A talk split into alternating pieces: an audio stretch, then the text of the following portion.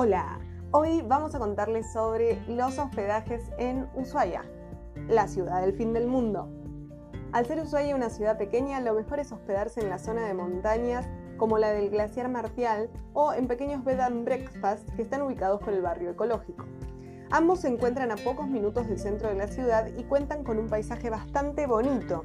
Ya si nos vamos al centro, este es un lugar bastante pequeño, que tiene aproximadamente unas 10 cuadras de largo, que son por la avenida San Martín, y en esta zona hay mucho más restaurantes, hoteles, bares, pubs y diferentes comercios. Los precios son altos e intermedios y es recomendable para la gente que viaja sola.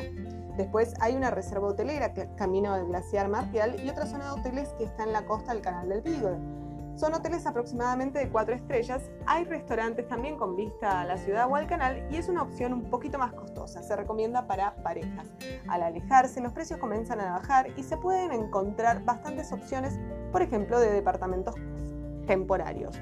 Estos se dan en todos los sectores de la ciudad y hay según comodidad y según los precios que uno quiera gastar.